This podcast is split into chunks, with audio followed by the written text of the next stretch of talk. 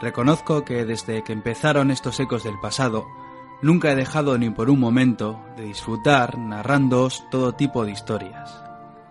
A través de estos meses he tenido la oportunidad de contaros todo tipo de batallas y de heroicas historias de aventuras a lo largo del mundo. Contar lo que fueron los ecos del pasado de todos estos personajes suponen toda una aventura para mí, y tengo que deciros que disfruto cada día que pasa junto a mis héroes favoritos. Y heme aquí que tengo que contaros otra historia. Viajaremos al siglo III a.C. para conocer una de las mentes más brillantes de la historia del ser humano, la vida del gran genio Arquímedes.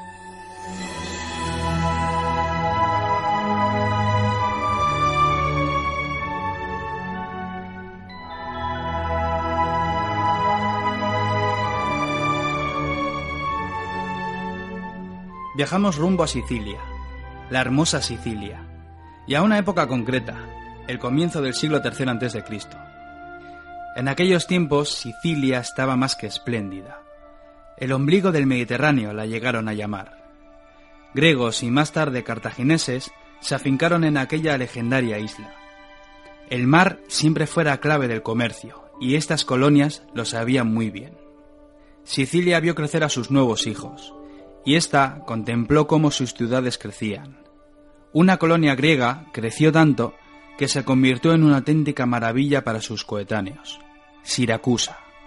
La eterna Siracusa estaba repleta de maravillas. Templos, palacios, escuelas y sobre todo el gran puerto por donde pasaban al año miles de navíos venidos de tierras extranjeras. Siracusa no tenía nada que envidiar a las ciudades-estado de Grecia. En poco tiempo se convirtió en una poderosa ciudad, la cual tuvo que ver cómo sus hijos batallaban una y otra vez por cuidarla. Arquímedes vio por primera vez el mundo que lo rodeaba hacia el 287 a.C. Sabemos muy poco acerca de la vida juvenil de nuestro Arquímedes, pero tenemos algunos datos que nos dan ciertas pistas sobre su vida. Sabemos, por ejemplo, que su padre debió de ser un gran astrónomo de su tiempo, sin duda alguna, su padre debió de inculcarle al pequeño Arquímedes la curiosidad por las ciencias y por descubrir los secretos que encerraba nuestro mundo.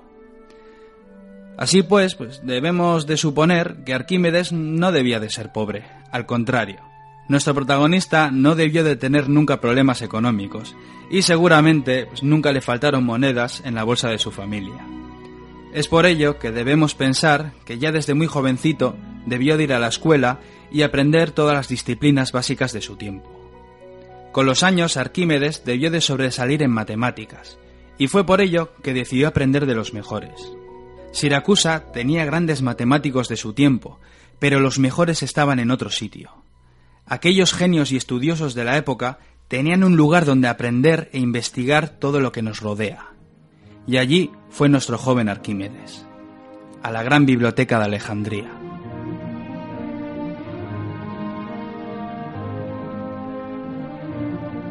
Arquímedes pasó varios años entre esas cuatro paredes. Si existían las siete maravillas de la antigüedad, la Biblioteca de Alejandría debería de haber sido considerada como la gran maravilla de todos los tiempos. Arquímedes no paraba de salir de su asombro. Por todos los sitios veía todo tipo de estudiantes vagar de un lado a otro. Los filósofos hablaban durante horas debatiendo todo tipo de temas sobre la vida y la existencia había muchos que investigaban la flora y la fauna de nuestro microcosmos. No salía de su asombro el ver todo tipo de seres y animales extraños en el zoo que había instalado en una de las salas de la biblioteca. También veía varios grupos de alumnos sentados con sus papiros mientras bostezaban sin parar.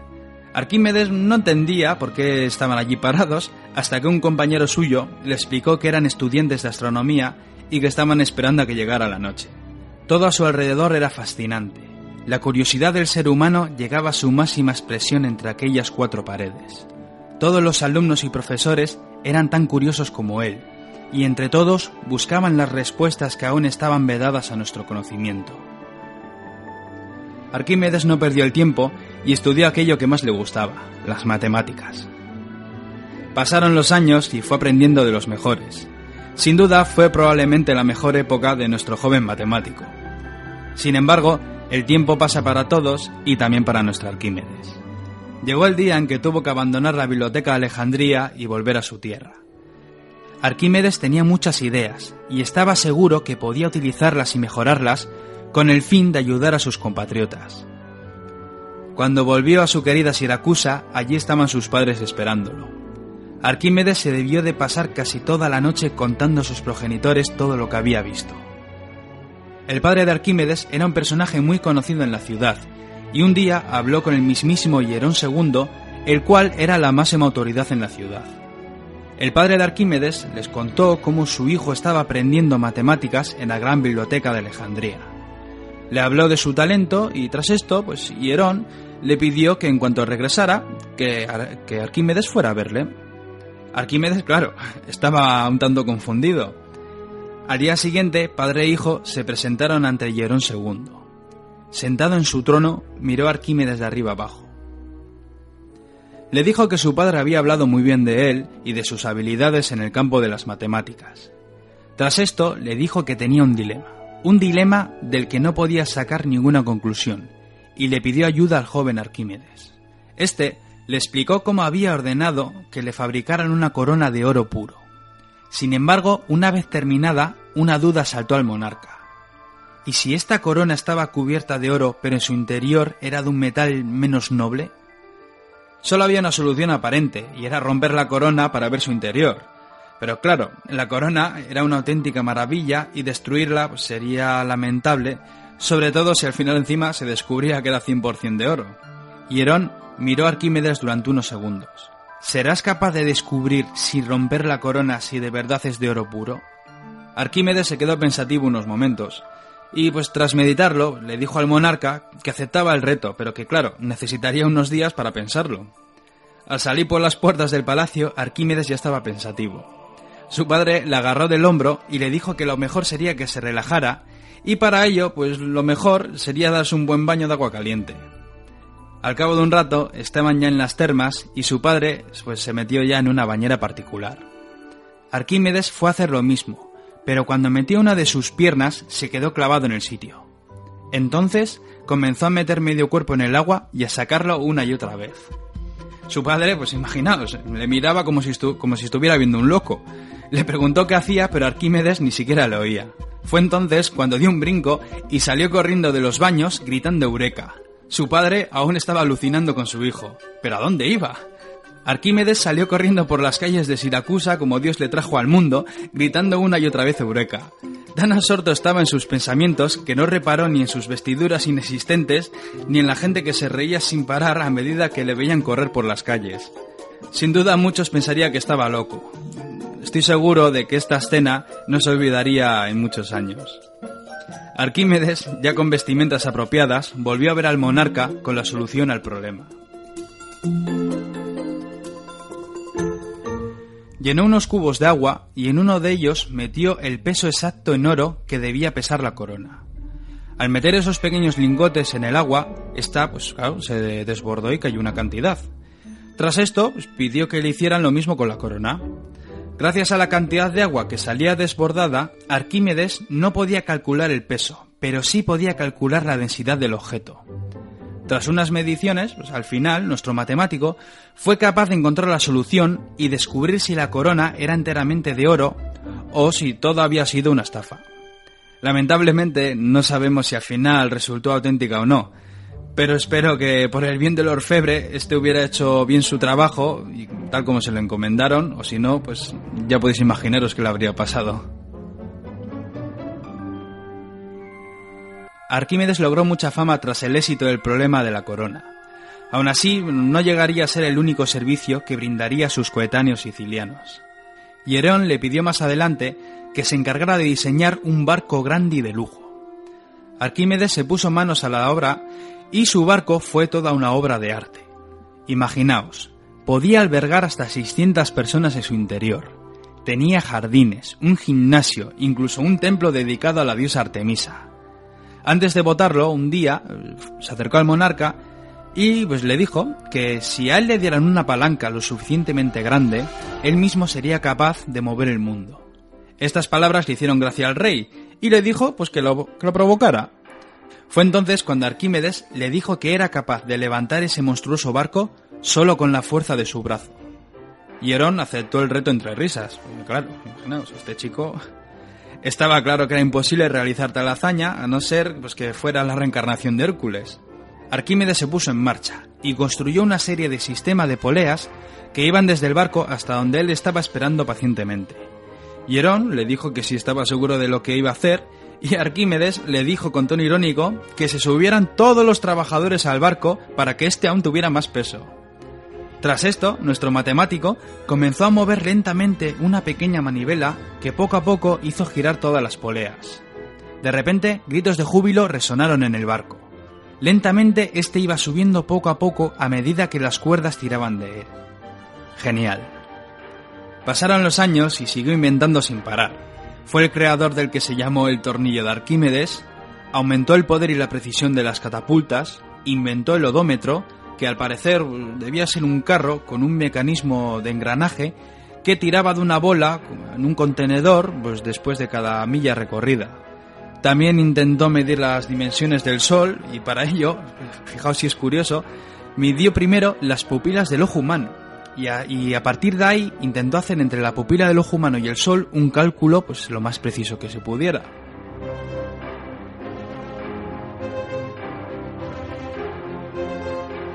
El caso es que nuestro matemático nunca paró y asombró a propios y extraños con sus inventos revolucionarios. Sin embargo, el hecho más notable de nuestro Arquímedes no lo encontramos en sus inventos, sino en las matemáticas. Tras décadas de estudios, Arquímedes logró dar con la clave que llevaba atormentando a todos los matemáticos desde hacía siglos. Arquímedes descubrió la cuadratura del círculo y con ello obsequió al mundo una palabra con la que, que todo os sonará, vamos, pi, 31416. Este número revolucionó los conceptos de las matemáticas y abrió las puertas a muchos enigmas sin resolver. Arquímedes ya era de sobra conocido por todos, todos le querían. Su fama era más que conocida en el mundo antiguo. Pero tristemente llegaron tiempos sombríos a la ciudad de Siracusa. Arquímedes era ya mayor y tuvo que ver con sus propios ojos cómo estallaba con total virulencia una de las guerras más terribles de la antigüedad. Comienza la Segunda Guerra Púnica.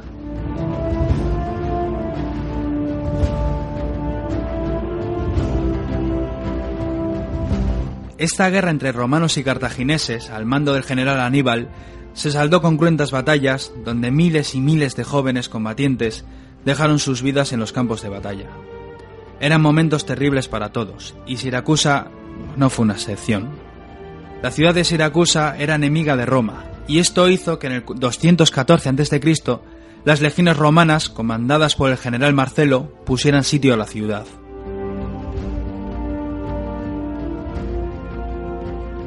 Eran momentos críticos para la urbe. Sus tropas no eran muy numerosas y el asedio se antojaba muy difícil para los sicilianos. Fue entonces cuando llamaron a Arquímedes en busca de consejo. Siempre lo había dado todo por su ciudad y sus habitantes, y por supuesto, ni siquiera en estos momentos, siendo ya tan mayor, iba a abandonarlos. Así pues, nuestro Arquímedes se arma de valor y acercándose a las murallas de la ciudad, comenzó a dar órdenes a diestro y siniestro. La verdad es que nadie tenía muy claro lo que estaban construyendo, y nadie se preguntaba sobre las decisiones que en estos momentos estaba dirigiendo el genio. Todos confiaban en Arquímedes, y no iban a defraudarle. Pasaron varios meses y al final todo estaba preparado. Los romanos también lo estaban, y fue cuando comenzó el asalto.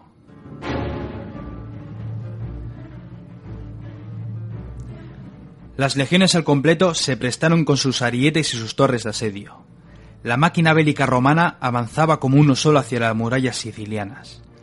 Arquímedes dio la orden y tras esto docenas de rocas salían de las murallas aplastando legionarios a docenas.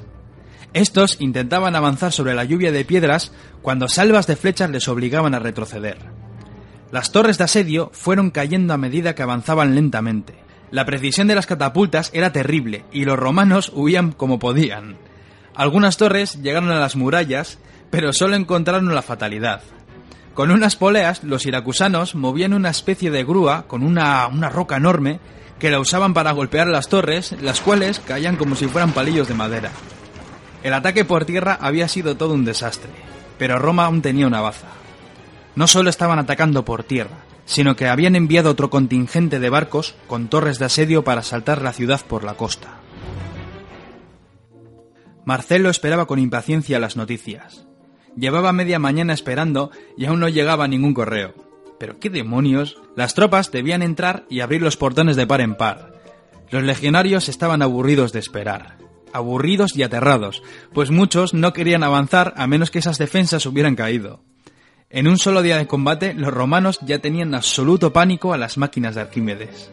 Fue entonces cuando un legionario a caballo llegó al campamento de Marcelo. Este se quedó sin palabras. El asalto por mar había sido un desastre en toda regla. El legionario contó a Marcelo sobre las defensas por mar que tenían las murallas de Siracusa. Cuando se inició el ataque, más de una docena de trirremes romanas fueron hundidas por las catapultas de la ciudad.